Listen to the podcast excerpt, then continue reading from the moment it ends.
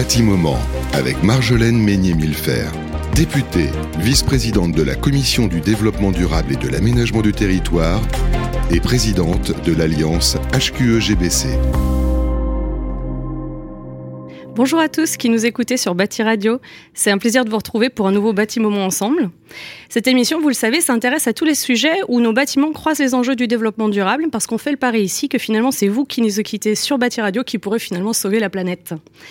Sans plus de, transition, je vais euh, accueillir mon invité du jour, Jean-Pascal Chira. Bonjour. Bonjour Marjolaine.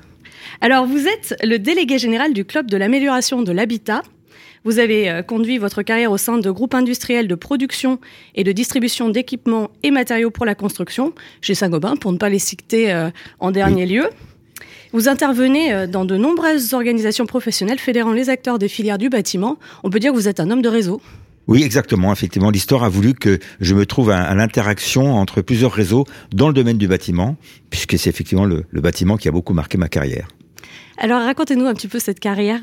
Comment bah. vous en êtes arrivé euh, à ces sujets-là? Eh ben effectivement, à ma sortie d'école de commerce, je suis rentré directement dans le bâtiment. Je suis tombé dedans. Effectivement, euh, d'abord une longue période chez un fabricant d'équipements de, euh, de, chauffage qui m'a amené forcément à, à avoir des, des, connaissances précises sur, sur ce marché du, du, chauffage et de la thermique. Et puis également un long moment dans la distribution B2B, donc le négoce d'équipements également de, de, de, et de matériaux, qui m'a amené là aussi à avoir une approche, euh, une approche globale du marché euh, du bâtiment. Mais au-delà, je peux le dire aujourd'hui, parce que ça fait une longue période que je suis en activité professionnelle, au-delà de ce cursus professionnel, j'ai un véritable engagement personnel, citoyen, si je puis dire, sur les sujets environnementaux et sur, sur les sujets au sens large de l'énergie. Donc on peut dire que vous êtes vraiment au, croisement euh, des réflexions euh, des uns et des autres euh, en suivant finalement tout ce qui se passe un petit peu de partout et vous essayez de nourrir tout ça au club de l'amélioration de l'habitat, vous essayez d'en faire synthèse. Pour vous, l'objectif, c'est de mettre l'humain au centre. Expliquez-moi pourquoi c'est important. Alors, effectivement, euh, aujourd'hui, j'occupe une partie importante de mon temps à cette fonction de délégué général du club de l'amélioration de l'habitat. Alors, un mot sur, euh, sur ce, ce, ce club, c'est une association qui était fondée il y a 30 ans, euh, 5 janvier 92. Euh, bientôt anniversaire qui arrive là. Merci, bientôt, oui, on va fêter notre anniversaire. Alors, c'est important de, de, se dire dans quelles conditions, euh, finalement, ce, ce club s'est créé. Il était créé à l'initiative conjointe il y a 30 ans, précisément de, de l'ANA, donc des institutionnels de l'ANA, du, du, ministère du, du Logement, de la la Fédération du bâtiment, d'un certain nombre de grands industriels, dont Saint-Gobain d'ailleurs. À l'époque, on peut se rappeler, euh, on, finissait une très longue période de reconstruction massive de la France, d'urbanisation à outrance, et il devenait très important à ce moment-là de s'intéresser à la performance du bâti, mais aussi à la qualité de vie des, habitants. Est-ce que vous aviez le sentiment à ce moment-là qu'un sujet avait débordé sur l'autre? Je, pense qu'on avait. Il y en avait un qui pêchait. Il y avait une certaine convergence de sujets. Euh, il est clair qu'il y avait euh, une prise en conscience forte des questions environnementales et des questions énergétiques, déjà depuis les années 80, euh, il faut se le dire, depuis les premières réglementations thermiques. Euh, et il y avait en même temps un sujet social ou sociétal fort qui était précisément la réflexion portée sur le changement de modèle en termes d'urbanisation, et ça passe forcément par de la rénovation, de la réhabilitation. Donc, il y avait convergence, de sujets, les lois euh, et les politiques euh, publiques allaient dans ce sens. Euh, nous manquions d'instruments qui permettaient d'avoir une analyse, une analyse objective de la situation. Et donc, les fondateurs du club d'armation de l'habitat ont à ce moment-là imaginé de créer cette association neutre, somme toute, qui avec le temps s'est enrichi d'un certain nombre, d'un grand nombre même d'acteurs, euh, aujourd'hui 65 membres, publics, privés, euh, qui, euh, et nous représentons l'ensemble des acteurs, la communauté d'acteurs de la rénovation de, de l'habitat. Euh, Avec une philosophie particulière, une, un, un, angle de recherche particulier. Oui, alors un angle de recherche particulier. Pourquoi? Euh, Ce qu'on appelle le marché de la rénovation de l'habitat, c'est un marché important. C'est un marché chaque année, si on donne des chiffres très global, globaux, euh, à peu près 50 milliards chiffre d'affaires qui passe par les entreprises et un bon 10-12 milliards qui sont de l'autorénovation directement des particuliers. Et ce chiffre est, assez stable dans le temps, même très stable. Il Là, on inclut tout type de rénovation. On ne parle pas uniquement de rénovation énergétique, on parle aussi, par exemple, de gens qui refont faire leur cuisine euh, pour changer de style ou, ah, complètement. du coup de peinture. Euh. On, inclut toutes les, toutes les rénovations. La, rénovation énergétique en elle-même, la rénovation énergétique qui a un impact en termes d'efficacité, représente aux alentours de 16-18 milliards par an. Euh, J'en profite pour dire que euh, nous pensons que ça représente à peu près les deux tiers d'un ensemble. Donc on met 34 milliards, si je compare bien, euh, pour passer des coups de peinture et 16 milliards pour transformer euh, profondément nos logements. Il y a un peu plus que des coups de peinture parce qu'il y a quand même énormément de travaux qui sont des travaux sur le sur le bâti, sur la réfection du sur la réfection du bâti, la, la, la réfection intérieure, euh, l'agencement intérieur, etc.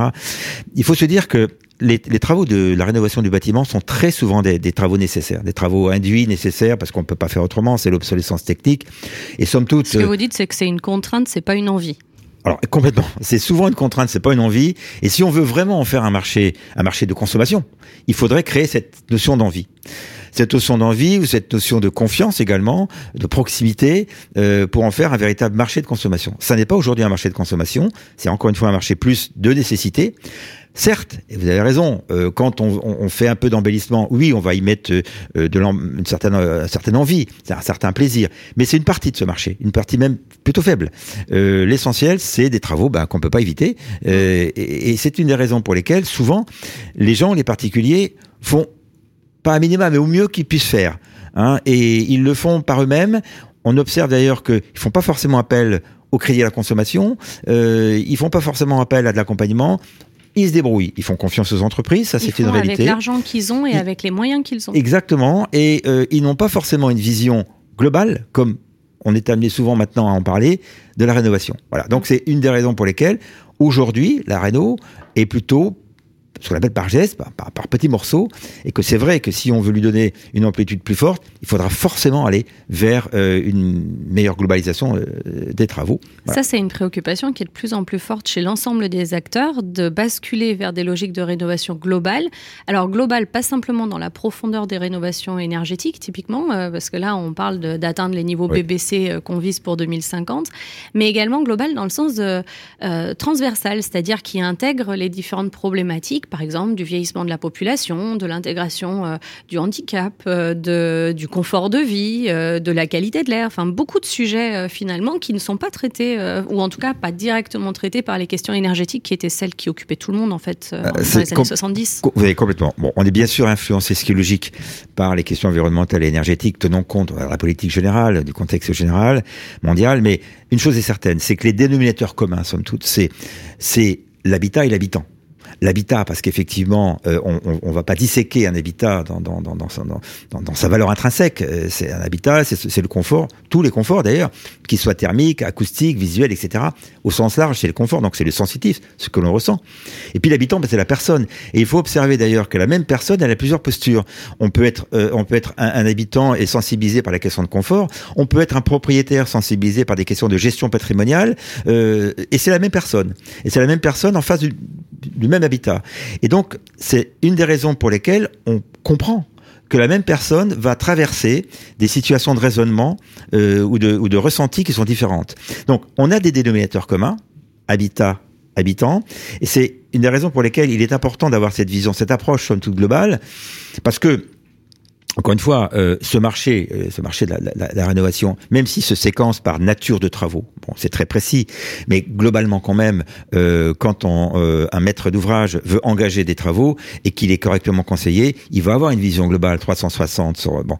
Une des raisons pour lesquelles c'est important, notamment qu'il soit accompagné, parce que ça va lui permettre, ça va éclairer son chemin. Voilà. Mmh. Donc oui, on travaille là-dessus, on travaille, c'est le jeu du club, de travailler sur mesurer, comprendre et agir mais alors du coup, pour éclairer ce chemin, euh, ce, finalement ce, conseil, on essaye de le développer un peu partout sous différentes formes, mais est-ce qu'il est jamais vraiment complètement neutre ce conseil? Est-ce qu'il n'est pas toujours un peu avec un angle, que ce soit par exemple un angle hyper environnemental qui irait dire, euh, j'en sais rien, euh, il faut faire que du biosourcé, il faut, il faut faire que de la rénovation énergétique. Pour le coup, le coup de peinture, c'est pas bien, voilà.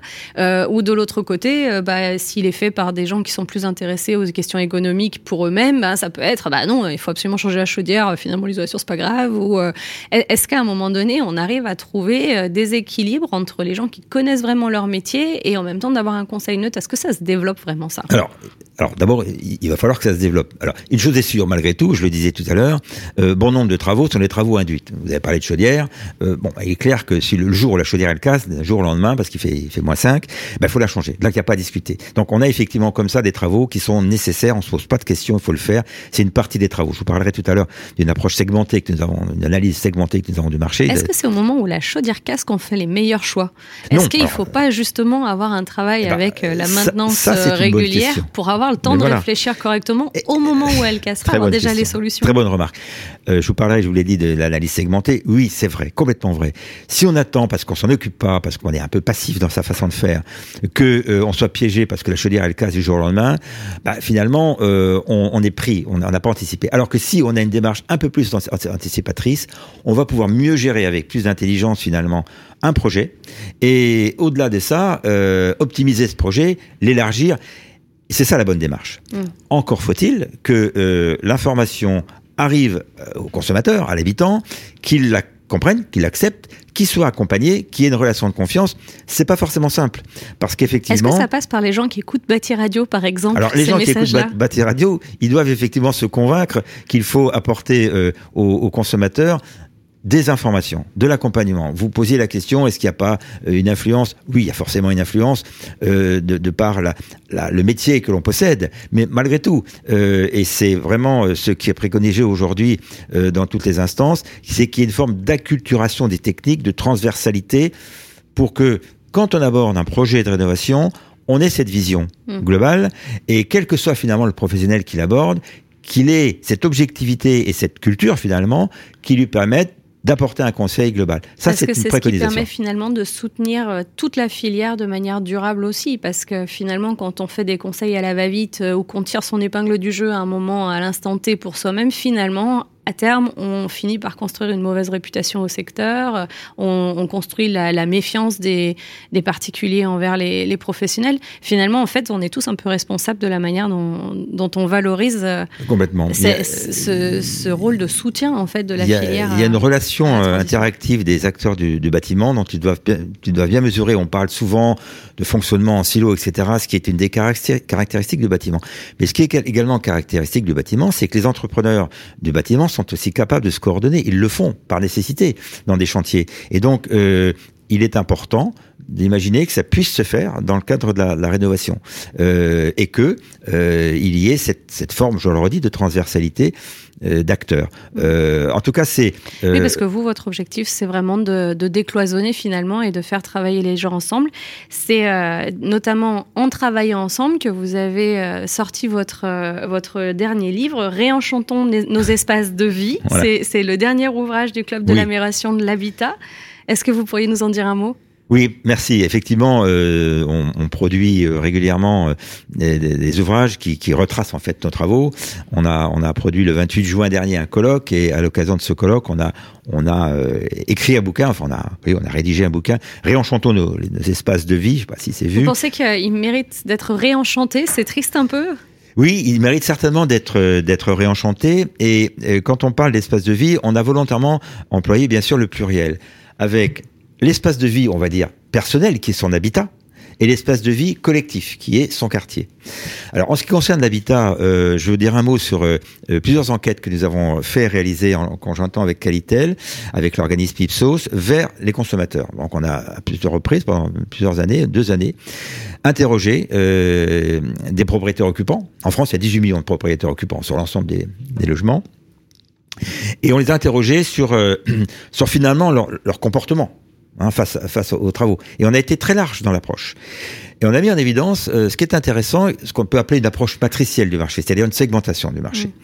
Et euh, ce marché, on l'analyse de, la manière suivante. D'abord, il se répartit en quatre grands, grands univers travaux.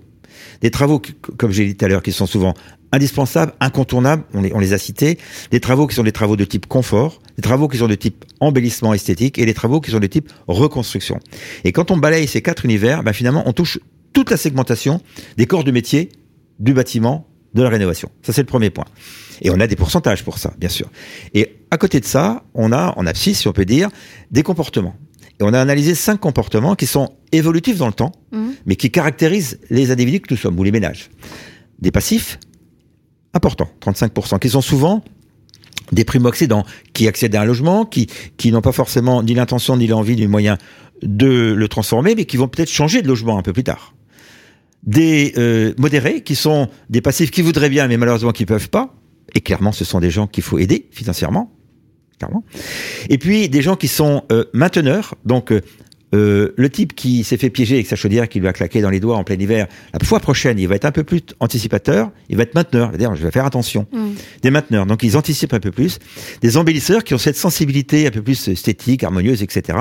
Et des reconstructeurs qui vont s'attaquer en profondeur à une rénovation parce que les circonstances les y amènent ou parce que c'est dans leur esprit. Mm.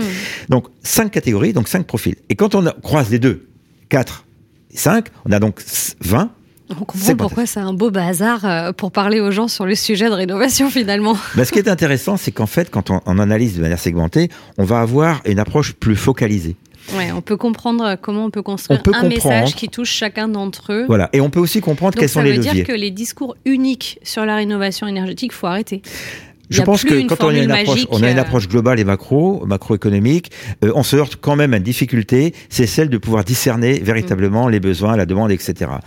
On est plutôt très fort aujourd'hui pour construire l'offre, les industriels, les distributeurs, les entreprises, tout le monde, Enfin, les bureaux d'études, architectes. Ah, je cite tout le monde, tout le monde est bon. Mais pour comprendre la demande et surtout activer cette demande, c'est plus compliqué. On l'a Mm. dit tout à l'heure, c'est un marché qui n'est pas un marché spontané de demande, d'envie, Oui. c'est un marché de besoin, et, et on y répond. Alors on y répond. C'est ça qui nous fait 50 ou 60 milliards. Mais ça fait pas plus. Mm. Si on voulait vraiment aller au-delà, qu'on aille creuser le marché de la rénovation énergétique et qu'au au lieu de faire deux tiers, 300 000 logements contre 500 000, on fasse ces 500 000, bah, basiquement, on ferait 8, euh, 10 milliards de plus Ouais. d'économie locale. Donc ça serait quand même très profitable. Et Ouais, ça vaut pour tout, ça vaut pour la- l'adaptation du logement, qui est un, qui est un marché qui est, en- qui est aujourd'hui faiblement développé et Mm. qui ne va que croître tenant compte de la démographie. Donc voilà. Donc euh, finalement, si je synthétise, les travaux du club de l'amélioration de l'habitat, c'est vraiment euh, engagé par l'envie les gens dans, euh, dans la rénovation énergétique. Donc c'est très complémentaire du travail du législateur qui lui euh, passe plutôt par les normes, la contrainte, les obligations. donc finalement, c'est un vrai partenariat que, que vous menez. C'est complémentaire. Et un dernier point je voulais citer parce que je l'ai oublié, c'est dans notre bouquin précisément l'autre approche que nous avons. Elle est plus globale et collective. Elle est au niveau des quartiers. Donc très brièvement, Oui. L'idée que nous avons, et d'ailleurs on la partage avec euh, notamment les, les- les ministères, notamment sur les grands programmes d'État comme l'Action Cœur de Ville, c'est que on peut aussi rénover à une échelle de quartier ou d'îlot de quartier. Parce que euh, de cette manière-là, on va embarquer d'abord le public et le privé, parce que tout le monde a les mêmes intérêts, et on va pouvoir massifier ou intensifier la rénovation autrement que sous l'angle individuel. Donc c'est une autre approche complémentaire aussi, qui va aussi dans le sens de la politique. Euh, C'est vraiment ça aussi quelque chose qui est en train d'émerger Ah oui. euh, à plein plein d'endroits différents. On est en train de sortir de l'échelle du bâtiment seul pour passer effectivement à l'échelle du quartier. On se dit que finalement énormément de solutions euh, se trouveront à, à ce niveau-là. Il y a une interaction évidente entre les deux. Merci Jean-Pascal Chira. On a, on a passé un bon petit moment ensemble. Euh, Là. il est déjà presque un peu long. On n'a pas, on pas vu passer le temps parce qu'on Non, on n'a vraiment sujets. pas mais vu passer le temps. Il faudra revenir pour, euh, pour Je, je parler prendrai de d'autres formation la prochaine fois, d'accord Parce que j'ai oublié, j'ai oublié en parler. Mais on, on en parlera la prochaine fois euh, parce que ça vaut vraiment la peine de s'intéresser au justement, peut-être pour conclure, un, un mot pour les jeunes qui nous écoutent, parce que comme vous le savez, c'est un des enjeux. Il va falloir que nos filières, dans leur ensemble, recrutent, attirent des jeunes vers ces métiers-là. Qu'est-ce que vous leur donneriez comme, euh, comme conseil et comme perspective Alors, En un mot. En un mot, le marché du bâtiment, c'est effectivement un, un- un marché qui, qui monte en puissance. Il y a 400 000 entreprises, il y a 1 million 200 000 collaborateurs d'entreprise, euh, et il y a un potentiel de croissance énorme. Faut-il peut-être travailler sur cette notion d'attractivité métier? Ça nous semble important pour parler, pour communiquer aussi bien à, à des gens qui sont déjà en, en parcours professionnel pour les amener à continuer à se former, pour travailler au niveau des jeunes qui cherchent un peu leur voie pour les amener à s'orienter, notamment sur les métiers, du bâtiment. Clairement, oui, il y a euh, un vrai un vrai devenir, un vrai intérêt professionnel à s'intéresser au métier du bâtiment. Il faut certainement un peu le structurer, mais il y a de la matière et pendant les 10, 15, 20 ans qui vont venir, il y aura du taf, qu'on peut dire, pour euh, les jeunes dans le bâtiment. Donc, euh, bienvenue euh, au club, si je puis dire. Euh, on va pouvoir fonctionner ensemble. Merci beaucoup, Marjolaine. Merci beaucoup Jean-Pascal. Je vous laisse ce mot de la fin. Il est excellent. Merci. À bientôt. Merci, à bientôt. Un bâtiment avec Marjolaine Meignet-Millefer, députée, vice-présidente de la Commission du développement durable et de l'aménagement du territoire et présidente de l'Alliance HQE-GBC.